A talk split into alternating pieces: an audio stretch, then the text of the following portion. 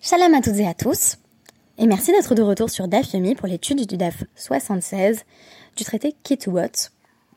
J'ai décidé de parler aujourd'hui euh, des Razakot, donc des différentes euh, présomptions légales qui font office en quelque sorte de normes. Alors, quelle va être la signification de la Razaka Si une personne a une Razaka ou plusieurs Razakot en sa faveur, cette personne va pouvoir potentiellement euh, éviter de euh, débourser de l'argent. Par exemple, dans le cas où on avait contracté des fiançailles sur la base du fait que la future épouse n'avait pas de défaut physique particulier et que l'on découvre ensuite des défauts physiques chez l'épouse, il va être question de déterminer s'il y a plus de chazakot du côté de l'homme ou de la femme. S'il y a plus de chazakot du côté de l'homme, il ne va pas avoir besoin de payer. Et s'il y a plus de chazakot du côté de la femme, elle va pouvoir recouvrer, en cas de divorce, euh, l'argent, donc la somme inscrite dans sa ketouba. Pourquoi j'ai appelé ça euh, dictionnaire des idées reçues en référence à Flaubert? Parce que finalement, je me suis dit, une chazaka, c'est un peu une sorte de règle générale, mais ce qui est intéressant, c'est que certaines chazakot vont se contredire mutuellement. Un peu comme euh, certains stéréotypes alors on pourrait en citer euh, au sujet des juifs par exemple, donc dans le cadre de l'histoire de l'antisémitisme, les juifs ont été à la fois les capitalistes et les communistes, c'était deux idées reçues qui allaient bah, presque coexister harmonieusement. Euh, les femmes vont être à la fois euh, du côté de la spiritualité et donc particulièrement élevées et en même temps être perçues comme associées à, à, la matière, à tout ce qui est physique. Donc là encore, ces deux idées tout à fait en opposition l'une avec l'autre vont par moment être présentés quasi simultanément. Bah ici c'est la même chose, on a deux chazakot par rapport au mariage qui euh, sont contradictoires et qui vont entrer en scène dans les mêmes cas. Alors c'est quoi le problème? C'est euh, ce qui ressemble fort à une contradiction dans la dernière Mishnah que nous avons citée. Dans la première partie de la Mishnah, donc ce qu'on appelle la Recha, le début, il était question du fait que euh, si on se rend compte qu'une femme euh, qui est sur le point de, se marier à un moum. Donc c'est après les fiançailles mais avant le mariage. C'est à la femme ou à son père hypothétiquement euh, de prouver qu'elle a développé ce défaut après les fiançailles. Pourquoi? Parce que euh, le mari avait contracté des fiançailles avec l'idée qu'elle n'avait pas de défaut.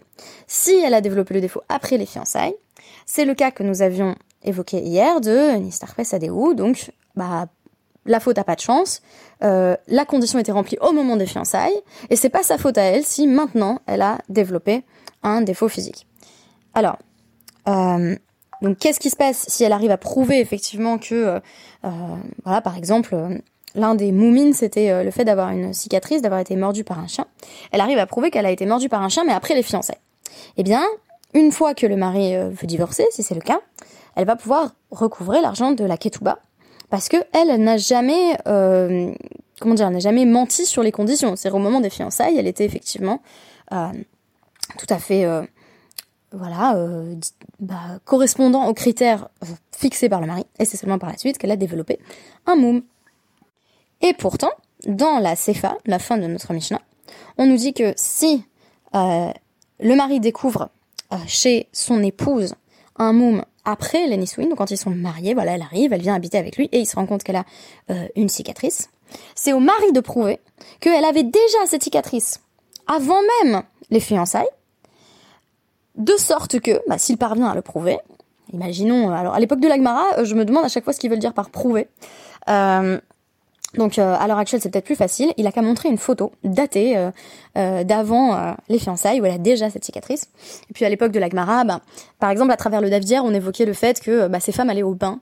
Donc il a qu'à faire en sorte que se présente une femme et que cette femme dise bah oui elle avait déjà une cicatrice en fait elle a toujours eu cette cicatrice ou depuis toute petite donc au moment des fiançailles elle a menti quand elle a dit qu'elle avait pas de moumine auquel cas le mari ne va pas avoir besoin de verser la ketouba donc euh, le mari euh, est gagnant en quelque sorte. Il n'a pas, euh, d'argent à, fournir à, son ex-femme.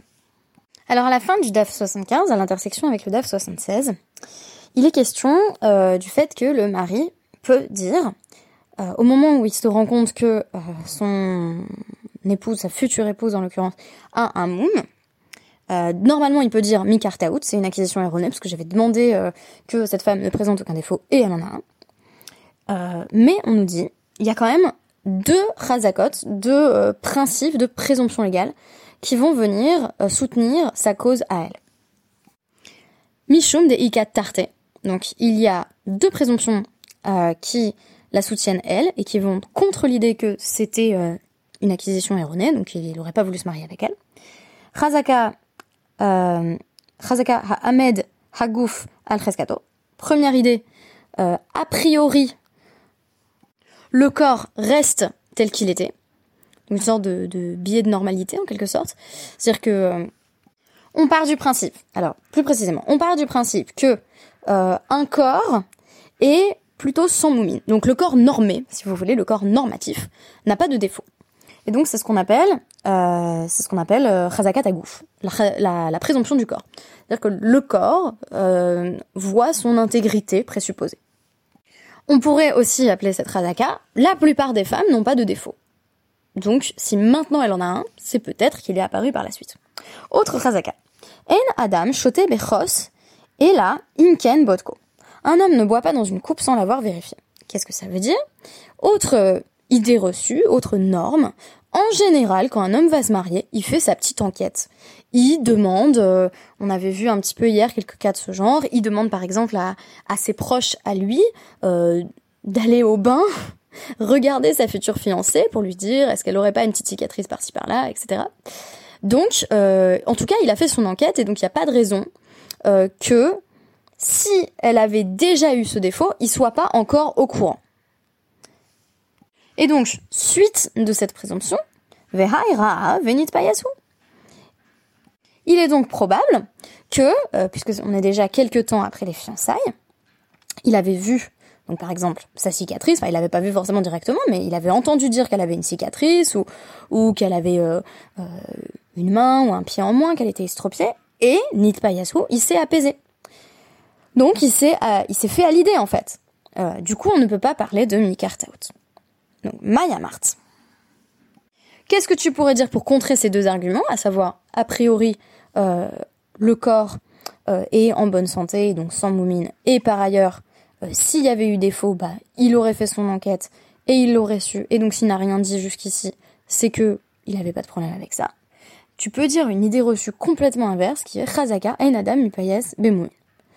En général, un homme n'est pas prêt à accepter un défaut physique et donc il ne va pas s'apaiser. Notons ici que la chazaka numéro 2 et la chazaka numéro 3 semblent en contradiction ouverte. Or, la Gemara note ici, Have chada bimkom tarte. On a d'un côté deux arguments en la faveur de l'épouse et un argument en la faveur de l'époux. Donc les deux arguments pour l'épouse, c'est que a priori euh, son corps allait bien au départ, donc ça a dû euh, arriver par la suite. Il y a eu un accident, euh, si elle a développé un moum. Deuxième argument, il, aurait dû être au courant et donc c'est que ça l'a pas trop dérangé. Troisième argument, en général, les hommes ont du mal à s'habituer et donc ça le dérange quand même. Deux contre un, il semble que la chose doit plutôt être tranchée en sa faveur. Vechada bim comme tartel amrinan. Et un argument contre deux arguments, on ne dit pas, donc ça veut dire que c'est pas décisif. Donc que va devoir faire le mari, s'il veut dire, euh, voilà, il y a eu acquisition erronée, euh, on n'a jamais été marié en fait. Euh, donc, Ad Shelo Titares, il montre que qu'elle avait une blessure même avant le mariage, ou un moum quelconque avant le mariage, auquel cas, à Ahmed Hagouf al-Cheskato, loïka tu ne peux pas dire ici, on présuppose que la norme des femmes c'est d'être en bonne santé, parce qu'on sait très bien que celle-ci avait déjà euh, une caractéristique physique susceptible d'être déplaisante pour le mari. Donc, Maïeka, il n'y a plus que un argument en la faveur de cette femme, Chazaka derenadam shotebechos, et là, imken botko. Donc, le seul argument, c'est que, bah, normalement, un homme, euh, il se renseigne avant. Là, il est un peu tard, parce que les fiançailles, vraisemblablement, sont déjà passées. Et il dit, euh, finalement, je veux plus de ses fiançailles, parce que elle avait déjà été mordue par un chien depuis avant les fiançailles. Mais il y a aussi l'autre argument, euh, l'autre reçue, si vous voulez, l'autre norme, qui est euh, euh, donc Chazaka Ein Adam Mit Bemumin. les hommes sont peu susceptibles d'accepter un défaut physique et donc ils ne s'apaisent pas. Donc de, maintenant, qu'est-ce qu'on dit Veha Ahmed Mamon al. Et donc l'argent qui devrait être versé par, par le mari va rester euh, comment dire, dans le domaine du mari qui a euh, cette double razaka, cette présomption euh, double en sa faveur, ou du moins qui, n'a pas la présomption de normalité du corps en sa faveur. En d'autres termes, une fois qu'on a éliminé ce qu'on appelait rescatagouf, l'idée que le corps est a priori en bonne santé, sans défaut, on a Khazaka contre Khazaka, c'est-à-dire deux idées contradictoires. En général, le mari fait sa petite enquête versus euh, en général, un mari euh, n'est pas susceptible d'accepter une caractéristique physique susceptible d'être jugée euh, repoussante par lui. Et comme on a du 1 contre 1, on se retrouve avec finalement une quatrième chazaka qui s'appelle Cheskat Mammon. et Cheskat Mammon, c'est le fait que quand on est la personne qui a l'argent, c'est donc la personne qui vient nous demander de l'argent qui doit venir avec une preuve supplémentaire. Donc si, on va dire, le, camp de l'épouse, ça peut être l'épouse, ça peut être l'épouse et son père, ont deux chazakot contre sa seule chazaka à lui, alors ils peuvent lui soutirer de l'argent, donc lui prendre en fait l'argent de, la ketouba. Et euh, s'il y a du 1 contre 1, on ne va pas pouvoir aller prendre l'argent du mari. La Guémara va ensuite se pencher sur une série de cas où il va être question de euh, à qui revient la charge de la preuve? En général, la charge de la preuve revient à une personne qui demande de l'argent ou qui exige en fait que cette personne remette l'argent euh, que selon elle elle lui doit. Mais dans le cas du mari, on a vu que euh, en fait la charge de la preuve pouvait revenir au mari. Dans le cas où pouvait être utilisée contre lui la chazaka, la présomption, la règle générale, euh, qui veut que, ben, quand un homme épouse quelqu'un, il s'est renseigné avant sur cette femme. Et donc, si on arrive jusqu'au mariage euh, et qui se dit ah mais en fait euh, elle est aveugle, par exemple, eh bien c'est que il s'est mal renseigné et donc finalement la, la, présomption, le cas général va jouer contre lui. Bien entendu, tout cela s'applique dans des cas où l'homme souhaite divorcer. Donc en général, quand un homme veut divorcer, il a tout intérêt à essayer de s'exempter euh, de payer la ketouba, tandis que la femme et potentiellement sa famille veulent qu'elle recouvre euh, la somme inscrite dans, le contrat de mariage. Alors j'ai trouvé que c'était un DAF déjà extrêmement complexe, avec un caractère juridique très marqué, euh, qui en même temps permet de bien comprendre comment on utilise la notion de chazaka. Donc, euh, comment on prend en compte différentes présomptions qui vont permettre de déterminer euh, qui a la charge de la preuve. Tosfot euh, se penche sur la notion de à et constate que en réalité c'est cette idée que le corps est en général sans tâche, sans défaut, qui va permettre, dans la plupart des cas, en fait les cas où le mari n'a pas de preuve, c'est ce qui va permettre à la femme de euh, plaider sa cause et donc de, gagner l'argent de la ketouba. Donc ce qui est intéressant, c'est que le présupposé, c'est euh, qu'il y a une norme des corps et que euh, ces corps normés et normatifs sont sans moumine. Alors je suis encore un petit peu... comment dire Mon avis est suspendu sur la question parce que j'ai l'impression que on a une forme d'invisibilisation des corps différents. En même temps, euh, dans le cadre de la Guémara, on voit ces corps réapparaître, mais c'est seulement dans le cadre d'une loi qui va venir euh, en leur défaveur en quelque sorte. C'est-à-dire que chaque fois que ces corps font leur apparition, ça va être au bénéfice du mari qui va pouvoir dire je ne veux pas de ça, je n'ai pas voulu de ça, et par conséquent, il va s'exonérer euh, de plusieurs de ses responsabilités. Comme si on avait du mal à accepter pleinement dans le champ de la Gemara, le corps qui n'est pas normé, le corps qui n'est pas parfait. Bien entendu, tous ces cas ne valent que si le mari euh, se plaint, puisqu'on peut tout à fait euh, imaginer un cas où dès les fiançailles, il était tout à fait euh, conscient, du fait que sa future épouse avait une blessure, un handicap quelconque. Auquel cas, il n'y aurait même pas de problème. Ce qui m'étonne, c'est que la Guémara va protéger en quelque sorte cette norme du corps humain. Alors je me demande si ça fonctionne de manière apotropaïque, c'est-à-dire c'est comme pour éloigner le mauvais sort, on va dire, tous les corps sont, harmonieux et en bonne santé. Euh, parce que euh, en réalité, je pense que ça devait être beaucoup plus courant à l'époque de l'Akmara qu'on ait euh, des personnes voilà, en situation de handicap ou avec des, légers défauts physiques. Donc on va faire comme si, en quelque sorte, tous les corps étaient beaux et harmonieux, au risque que cela débouche sur une logique d'exclusion. Je ne fais que me, poser ces questions, je n'ai pas encore trouvé de, réponse définitive.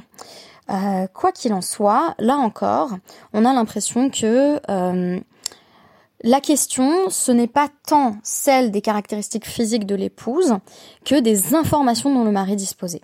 Donc un mari qui sait, euh, parce qu'on lui a dit dès le départ ou parce qu'il a fait sa petite enquête, que sa future femme présente telle ou telle caractéristique et qu'il a accepté, tout ça ne pose aucun problème. Donc on n'a quand même pas stigmatisation de tous les corps un peu différents. Il n'en demeure pas moins que reste la chazaka inverse en réalité, euh, donc qui est que ben un mari euh, n'accepte pas si aisément que cela que euh, sa femme présente une quelconque imperfection. Voilà qui nous permet de nous interroger sur le rôle de l'apparence en matière de mariage. Merci beaucoup et à demain.